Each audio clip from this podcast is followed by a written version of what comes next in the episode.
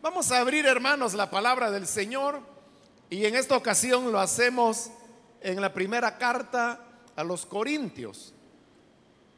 Busquemos Primera de Corintios, capítulo número 10. Ahí vamos a leer la palabra del Señor.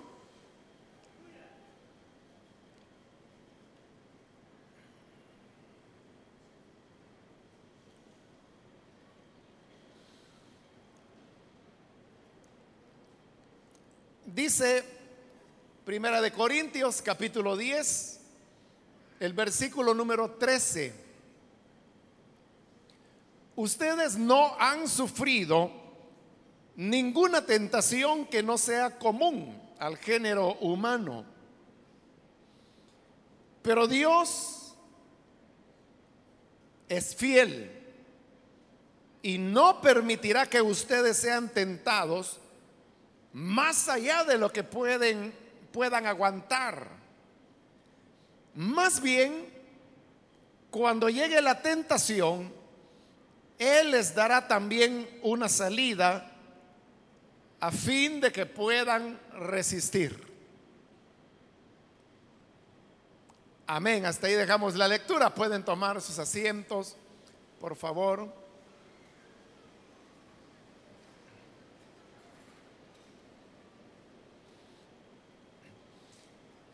En la lectura que hemos tenido, usted se habrá dado cuenta que se nos está hablando sobre el tema de la tentación.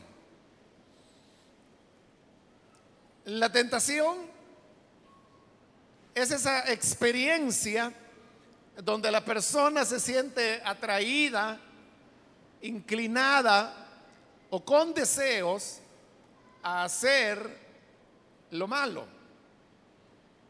Algunos han definido la tentación como la inclinación al mal. Y quizá más importante que tener una definición es el hecho que todos entendemos a qué nos referimos cuando hablamos de tentación.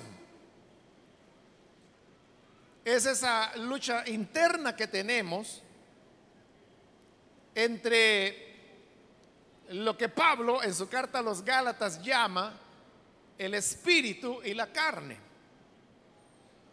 Él dice que hay un conflicto permanente entre el espíritu y la carne. El espíritu llamándonos y atrayéndonos a hacer lo bueno y la carne, o sea, nuestra naturaleza pecaminosa, atrayéndonos a hacer las obras de la carne. Probablemente en su experiencia usted puede decir, bueno, yo antes ni sabía que era tentación, pero cuando ya me entregué a Cristo, comencé a experimentar la tentación. hay personas que creen que la tentación comienza en el momento cuando una persona cree al Evangelio. Pero no es que la tentación comience ahí. La tentación se ha tenido toda la vida. Lo que comienza con la conversión al Evangelio es la lucha por vencer la tentación y por resistirla. Porque el incrédulo, el que no tiene a Cristo, él también experimenta tentación. La diferencia es que simplemente hace lo que surge en su corazón como deseo. Como dijimos que la tentación es la inclinación a lo malo. El que no tiene a Cristo experimenta una inclinación a hacer algo malo y simplemente lo hace y asunto arreglado. Entonces no experimentó la lucha que representa resistir al mal. Pero cuando una persona tiene su conversión al Evangelio, entonces es cuando la palabra de Dios le ha iluminado, el Espíritu Santo ha creado dentro de esa persona una nueva naturaleza, y esta nueva naturaleza es la que se opone a los deseos de la carne. Ahí es donde comienza la lucha. Por eso es que la tentación es una experiencia más de los cristianos que de las personas que no tienen a Jesús. Porque el cristiano es el que está luchando todo el tiempo, resistiendo contra la tentación. Si usted revisa su vida o realmente no hay que hacer una gran revisión porque rápido usted se va a dar cuenta de las luchas que ha experimentado. Tentaciones que han venido a su vida. A veces hay tentaciones, hermanos, que son bien específicas en el tiempo. Es decir, un día usted iba por ahí y de repente vino la tentación y usted la rechazó.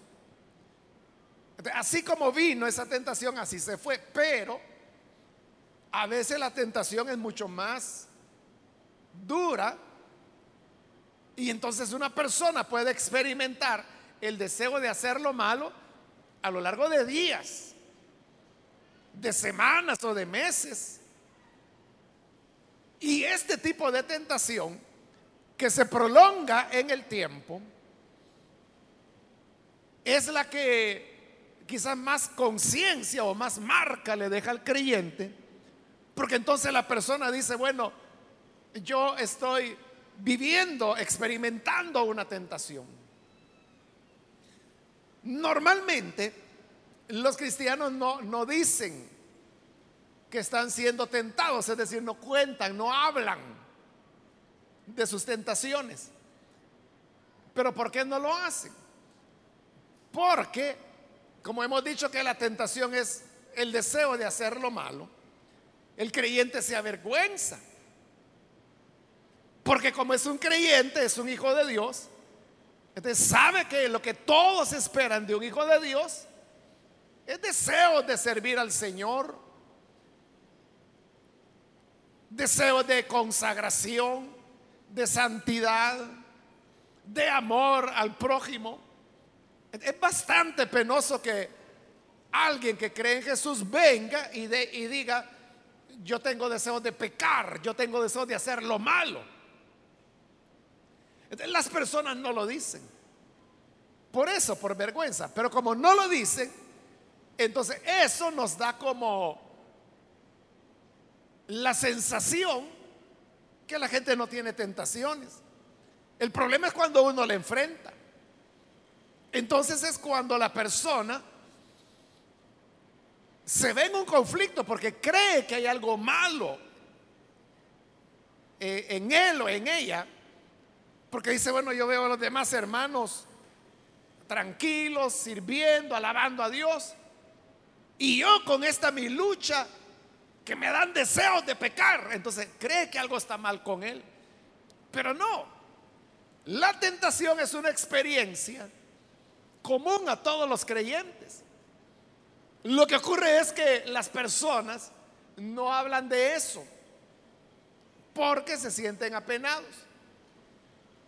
Pero vea, experimentar tentación en sí no es malo. Lo que es malo es cuando usted cede a la tentación. Ser tentado es simplemente que usted está siendo probado. De hecho, en el Nuevo Testamento, la misma palabra que en el griego se utiliza para tentación es la misma palabra que se utiliza para prueba. De ser tentado es ser probado. Y no, no es pecado experimentar tentación. Pecado es cuando usted experimenta la tentación y cede a ella. El mismo Señor Jesús fue tentado.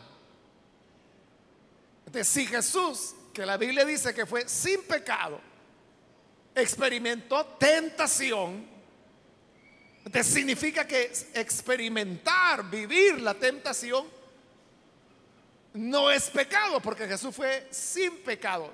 Como le dije, el pecado sería ceder a la tentación, que es lo que Jesús nunca hizo. Nunca cedió a la tentación. Cuando una persona lastimosamente le falla al Señor, cae en pecado. Es decir, vino la tentación, se sintió inclinado a hacer lo malo, pero lo hizo también. Cuando la persona cede a la tentación, entonces ha cometido pecado. Y hay pecados que hunden a la, persona de una manera mayor que, que otras. Es decir, hay personas que debido, siempre el pecado es por descuido. No como alguien por ahí decía, Señor, perdóname mi pecado, pero yo no hice nada, simplemente apareció. Eso no es ser honesto. El pecado no aparece. El pecado ocurre porque usted lo comete. ¿Y por qué lo comete? Porque cede a la tentación. Pero es usted el que está cediendo. Entonces cuando se experimenta la tentación, la responsabilidad del creyente es resistir a ella. Y le decía que cuando se cede a la tentación, la persona cae en pecado. Cuando cae en pecado, ahí ya no le cuesta al que fracasó. Cuando ya se sabe, cuando ya es conocido, que esa persona cometió pecado y usted va y la visita y le dice, hermano o hermana, no se detenga, siga adelante. Entonces viene la persona y dice, sí, yo quiero seguir adelante, pero lo que pasa es que la tentación me derrotó. Ahí sí está diciendo la verdad, pero porque ella fracasó. Pero entonces uno podría preguntar por qué razón Dios permite que nosotros seamos tentados. Si Él ya sabe que es un peligro. Dios permite que a nosotros venga la tentación porque, como le dije, es la manera como Él nos prueba. ¿Y qué es lo que Dios está probando cuando permite que la tentación venga a nosotros?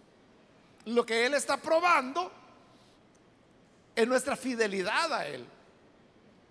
Si verdaderamente le amamos, si realmente tenemos convicción que Él es el Señor y que no estamos simplemente por una emoción dentro de la iglesia.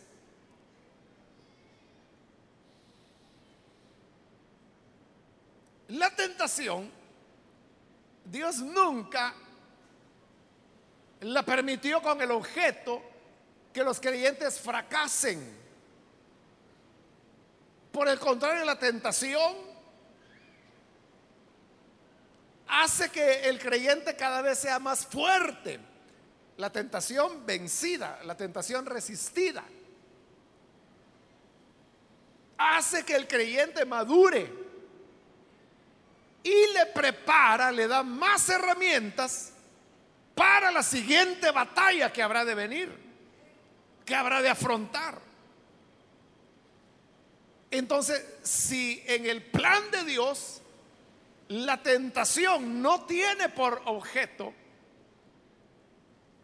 que la persona fracase, sino que más bien madure por vía de la tentación, entonces, ¿por qué hay personas que sí fracasan? como se lo dije hace un par de minutos, siempre es por el descuido de la persona. Porque la tentación que usted experimenta, eso no es nada nuevo. Pudiera ser nuevo para usted. Pero lo que usted experimenta es algo que el ser humano ha experimentado desde que Dios lo creó y lo puso sobre la tierra. A eso se refiere el versículo 13, cuando dice, ustedes no han sufrido ninguna tentación que no sea común al género humano. Es decir, que no hay tentaciones especiales. Todas dice que son comunes. Comunes al género humano. En otras palabras, la tentación que usted experimenta la han experimentado millones de cristianos. Porque a veces la gente dice, lo que ocurre es que usted no sabe la tentación que yo tengo. O sea, de seguro que no la sé porque no soy adivino, ¿verdad? Pero lo que sí sé, porque ahí lo dice la Biblia, es que la tentación que usted está experimentando, eso es común a todo el género humano. Y por lo tanto, como es común y yo también soy humano, entonces significa que lo mismo que usted siente, la misma tentación es la que yo siento. En los versículos antes del que hemos leído, se habla de Israel. Y dice que ellos se apasionaron por lo malo, que practicaron la idolatría, que se desenfrenaron, que se dieron a la bebida, que cometieron inmoralidad sexual, pusieron a prueba al Señor Solamente en esas poquitas cosas que mencionan esos versículos, de seguro usted se vio ya retratado. Pero eso no es todo lo que la Biblia dice. La Biblia describe muchas otras situaciones. ¿Usted piensa que no fue una tentación la que experimentó Pilato cuando se vio confrontado entre lo que él sabía que era la inocencia del Señor Jesús y la presión política que las personas le estaban haciendo. Cuando la gente dijo, si a este lo dejas libre, es que no eres amigo del César. Y esa era una presión. Él se vio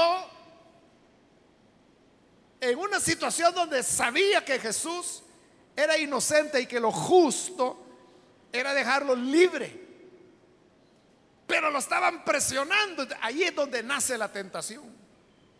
Y la tentación consistía en condenar a Jesús, sabiendo él que eso era injusto, para poder escaparse de la presión que el pueblo le hacía. Y eso exactamente es lo que hizo.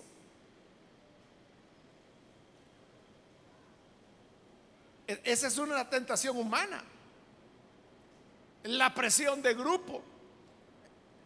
Que en el caso de Pilato tenía características políticas, pero hay jóvenes que van a, a la escuela,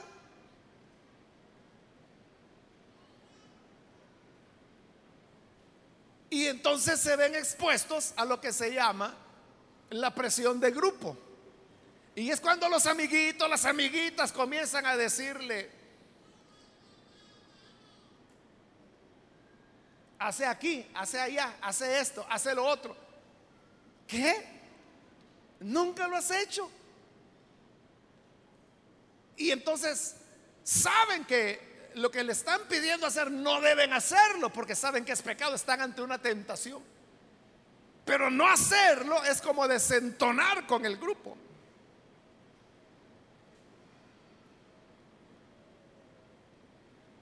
Semejante. Es decir, ese joven o esa señorita no puede decir que usted no entiende las presiones que yo vivo en la escuela o en la universidad. ¿Cómo que no lo entendemos? Si no hay tentación, dice la Biblia, que no sea común al género humano. Todos los seres humanos En algún momento hemos experimentado lo que es la tentación por la vía de la presión del grupo. El alcohólico puede decir, es que usted no sabe lo que significa.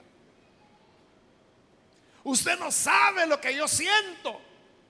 Pero tú no eres el único alcohólico del planeta Tierra. Otros han experimentado esa tentación y la han vencido. Han triunfado.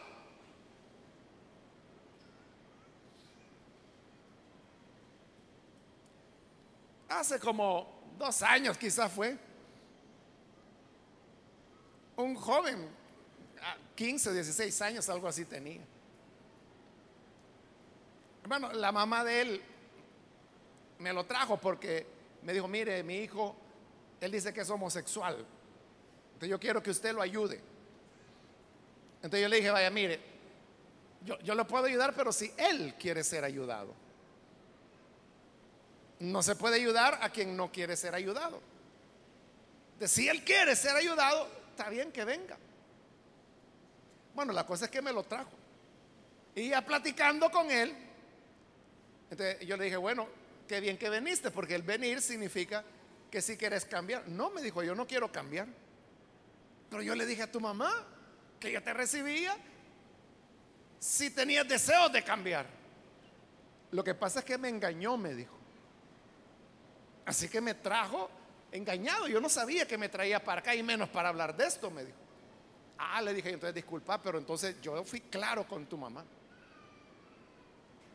Que si vos no, que, no tenés deseo de cambiarte, yo no puedo hacer nada. Entonces, si a la fuerza y engañado te trajo, disculpala y disculpala a ella y a mí, pero entonces, gusto de conocerte, no tenemos nada que hablar. Ya él se quedó tranquilo, pero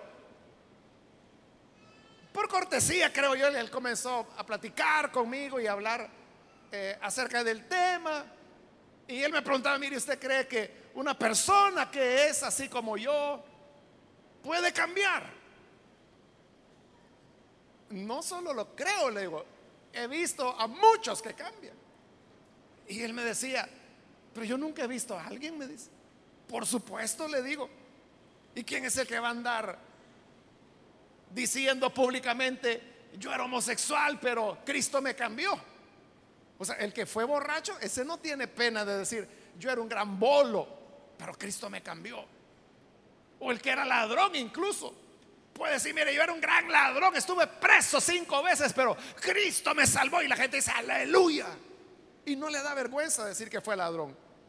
Pero nadie dice, yo, yo era homosexual, yo me prostituía y Cristo me salvó. Nadie lo dice.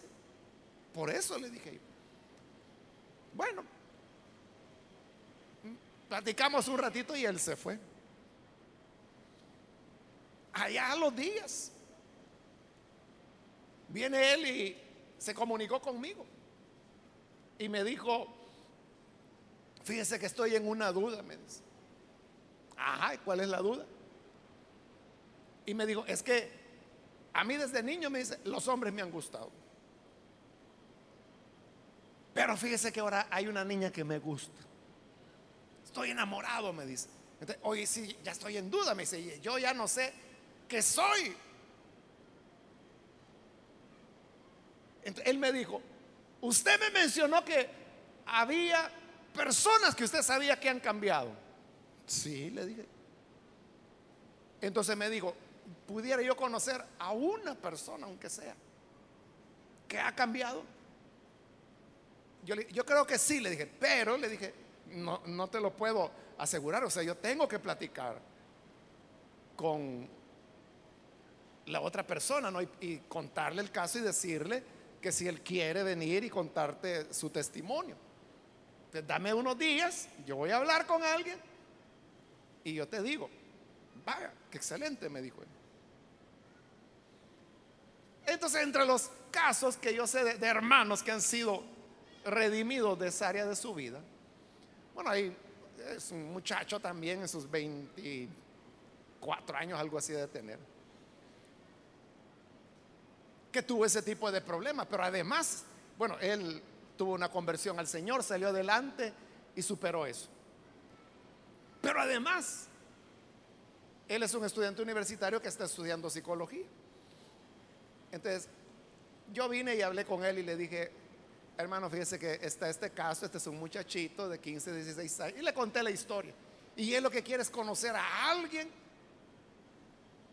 que haya sido un homosexual, pero que fue cambiado. Entonces, yo quiero saber, le dije, que si usted estaría dispuesto a entrevistarse con él y contarle su historia.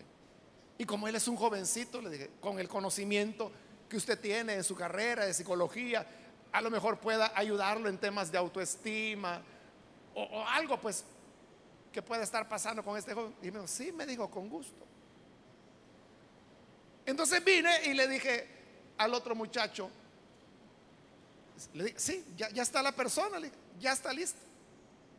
Entonces él me dijo, ¿a dónde nos vamos a ver? Bueno, donde digas. Total que se habló, creo que era un día sábado en la mañana, en un lugar cercano por acá. Pero cuando ya estaba todo armado, que ya estaban de acuerdo, que cómo iban a ir vestidos para reconocerse y todo eso. Entonces viene él y me dice, vaya hermano, me dijo, gracias, me dijo. Yo no voy a ir, me dice. Yo solo quería saber, me dijo, si era cierto que podían cambiar. No tengo necesidad de hablar con él. Porque ya entendí, me dice, que sí hay personas que pueden cambiar. Que el Evangelio los puede cambiar. Eso era todo lo que él quería, como simplemente saber que había otro que había vivido su situación y que la vivió más o menos en las edades de él. Pero que ahora Cristo le había cambiado e incluso estaba dispuesto a hablar con él para ayudarlo. Entonces yo le dije, eh, bueno, entiendo, le dije yo, está bien, ojalá salgas adelante. Y entonces le dije al otro hermano, mire, disculpe, pero ya, ya no se van a reunir porque el muchacho dice esto, esto y esto. en el fondo, ¿qué era lo que el joven quería? Esto que la Biblia dice,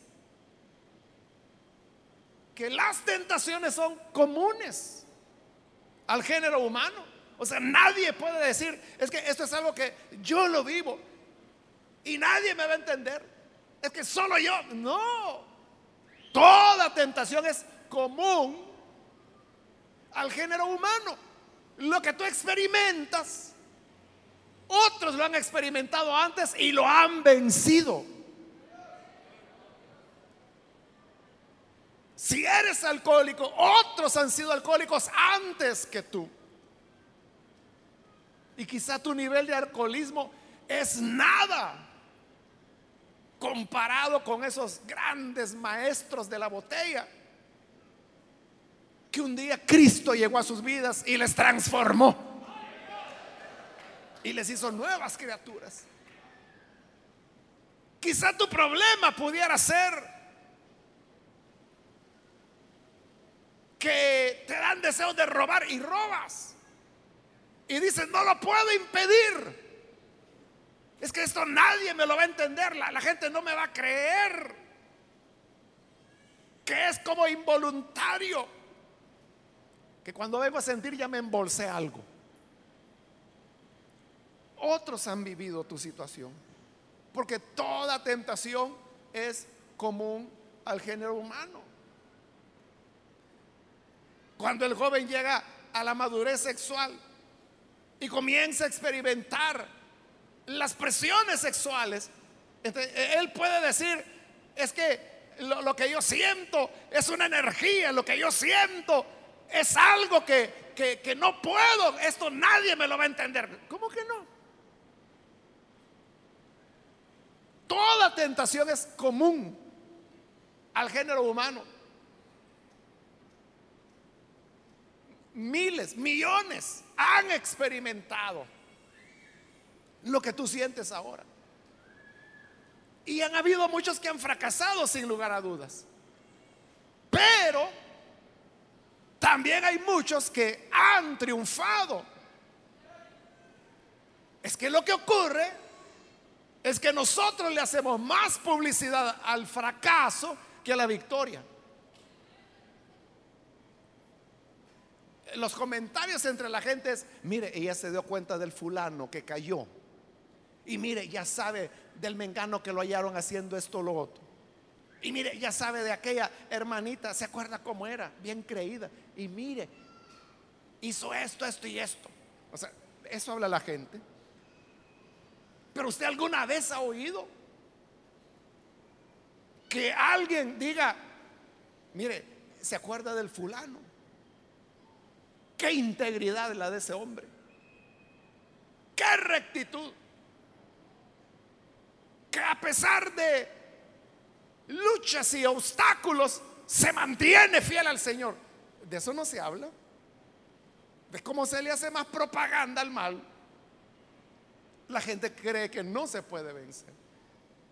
Pero le dije, Dios no da la tentación como una trampa para que caigamos. Por el contrario, dice el versículo, que Él nos ha dado todas las herramientas para vencer. Porque dice, Dios es fiel. Dios es fiel. ¿Y en qué sentido se muestra la fidelidad de Dios? Dice, no permitirá que ustedes sean tentados más allá de lo que pueden aguantar. Esa, así se muestra la fidelidad de Dios. Que Dios sabe, Dios conoce nuestro nivel de resistencia. Y si Dios sabe que nuestro nivel de resistencia es 50, Él no va a permitir que la tentación llegue a 60 o a 80. Porque dice que Él no permitirá que seamos tentados más de lo que podemos aguantar. En otras palabras, toda tentación que experimentamos la podemos vencer. La podemos vencer. Por eso es que ceder a ella es pecado. Porque estuvo dentro de su posibilidad resistirla. Pero usted no quiso. Y si usted me dice, no, es que no pude resistir, hermano, es que usted no tiene idea. Es que yo lo sentía en los huesos. Yo sentía que era como electricidad y, no pude. Mentira. Dios es fiel, dice. No permitirá que sean tentados más allá de lo que pueden aguantar. Él sabe que tú aguantas. Pero si cedes, es porque tú lo decidiste. Pero que podías aguantar, podías. Y luego dice, cuando llegue la tentación, Él les dará también una salida a fin de que puedan resistir. O sea, no solo no permite que seamos tentados más de lo que podemos aguantar sino que dice, cuando llega la tentación, automáticamente Dios nos da alguna salida para que podamos resistir. ¿Cuál será la salida? No lo sé, pero porque es diferente en cada caso. En determinada situación fue que no ocurrió las cosas como usted esperaba o de repente una llamada, o de repente que escucha un canto, o se encuentra un hermano, o algo que le hace reflexionar.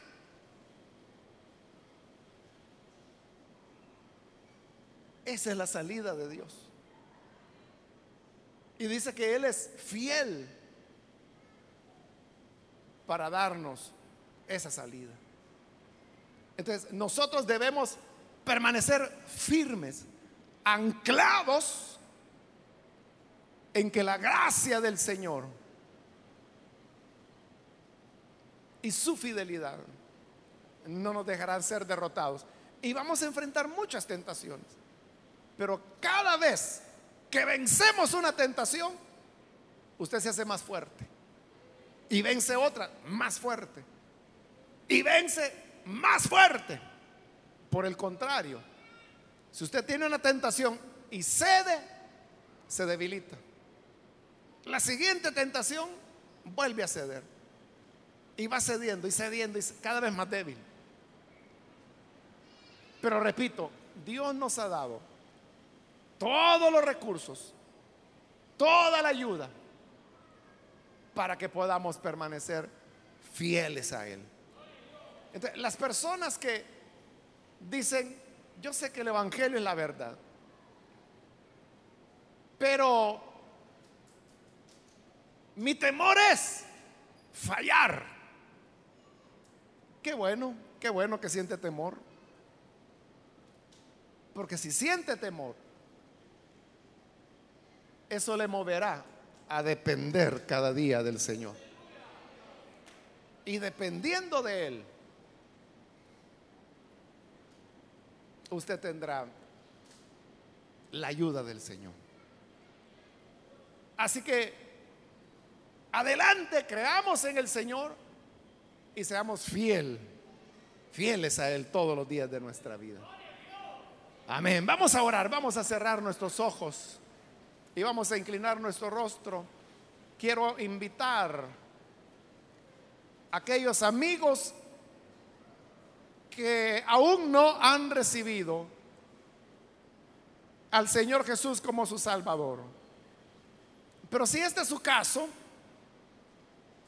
yo quiero invitarle para que usted no deje pasar esta oportunidad y pueda recibir al Hijo de Dios como su Salvador.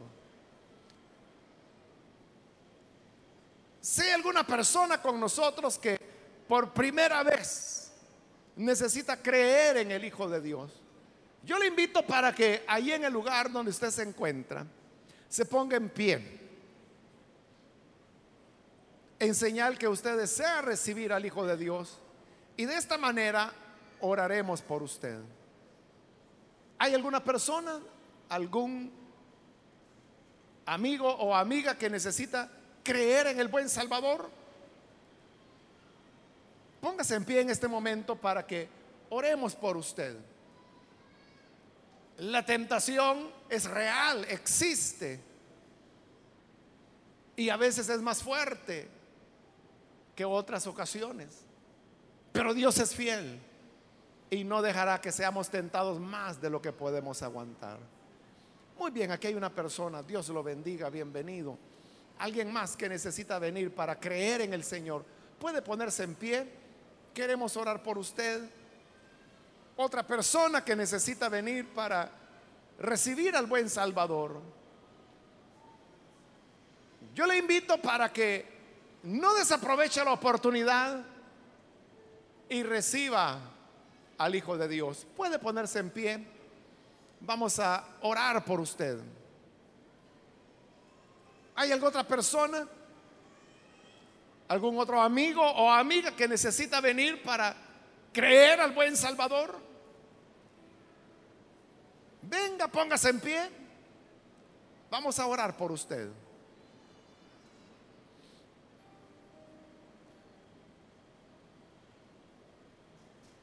Quiero invitar también si hay hermanos o hermanas que se alejaron del Señor. ¿Por qué se alejó? Porque se dio a la tentación. Hubo una tentación a la cual se dio. Pero ahora Cristo está dispuesto a perdonarle y darle una nueva oportunidad. Muy bien, aquí hay otra persona. Bienvenido, Dios le bendiga.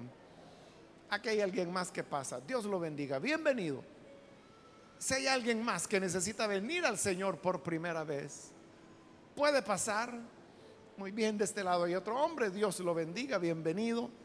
O si hay hermanos que necesitan reconciliarse, póngase en pie. Venga, queremos orar por usted. ¿Hay alguna otra persona? Muy bien, aquí hay un jovencito, bienvenido.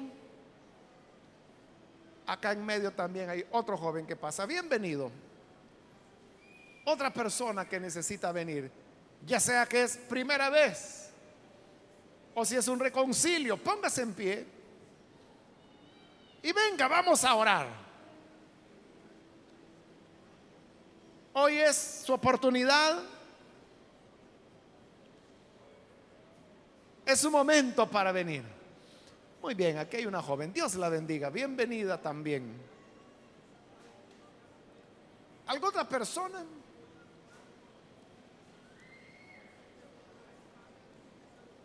Yo le invito para que venga reconociendo su necesidad. Recuerde que todos somos tentados. Todos enfrentamos tentaciones.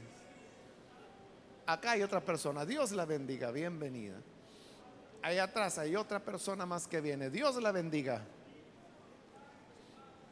Y acá hay otra joven que viene. Dios la bendiga. Bienvenida también. ¿Alguien más?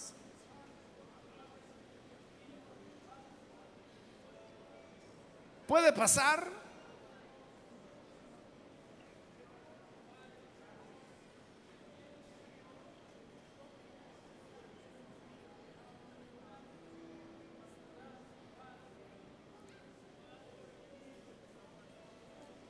Voy a hacer ya la última invitación. Pero si hay alguien más que necesita venir para creer en el Señor o reconciliarse, póngase en pie y súmese a las personas que están acá al frente. Aproveche este último llamado que estoy haciendo. A usted que nos ve por televisión también le invito para que juntamente con estas personas que están acá, usted se une en oración con nosotros y reciba al Hijo de Dios como su Salvador. Oremos. Padre, te damos las gracias por cada una de las personas que están aquí al frente, porque tú eres bueno y sigues en tu misericordia salvando, redimiendo, perdonando. Te pido por las personas que están aquí, como también los que están haciendo esta oración a través de televisión o radio, llega a ellos para transformarles, cambiarles, hacerles nuevas criaturas, nuevos hombres, nuevas mujeres, que puedan experimentar el milagro del nuevo nacimiento, para que con la nueva naturaleza que tú pones en nosotros, la ayuda de tu palabra y de tu Espíritu Santo, podamos resistir la tentación. Porque tú siempre nos darás una salida.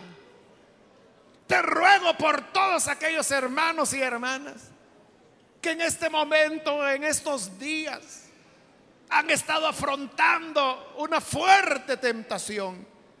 Ten misericordia de ellos, socórrelos que no vayan a negarte, que no vayan a ceder, porque tú no permites que seamos tentados más de lo que podemos aguantar. Dales la victoria y que salgan victoriosos para que así sean fortalecidos, venciendo cada tentación en sus vidas. En el nombre de Jesucristo, nuestro Salvador, lo pedimos. Amén. Y amén. Bendito sea el Señor. Damos la bienvenida a las personas. Pueden pasar, por favor, para que los hermanos y hermanas les ayuden. Estamos, hermanos, ya en la parte final de nuestro culto, antes de despedirnos, vamos a recoger los diezmos y las ofrendas que usted trae para el Señor. Los hermanos diáconos y diaconisas llevan en sus manos los dos tipos de sobres. Si usted desea entregar sus diezmos, que es el 10% de los ingresos que el Señor le ha dado, utilice el sobre que está impreso con tinta roja. Si usted lo que desea dar es una ofrenda, para la cual no hay un porcentaje, sino que depende del amor y la gratitud que usted tenga hacia el Señor. Si es ofrenda, pide el sobre tinta verde. Y si usted quiere dar las dos cosas, porque eso es lo que Dios nos pide, Entonces, uno de cada sobre y coloque su diezmo en el sobre de diezmo y su ofrenda en el sobre de ofrenda. Vamos a orar al Señor para que Él bendiga a todas estas personas que con alegría, como dice la Biblia, no por necesidad, no por una obligación, sino que con alegría entregarán sus diezmos y ofrendas. Padre, gracias te damos por cada persona que en este momento se dispone a entregar sus diezmos y ofrendas. Te rogamos que cumplas en ellos las promesas que tú has dado, que si traemos nuestros diezmos íntegros, tú abrirás la compuerta de los cielos para derramar bendición sobreabundante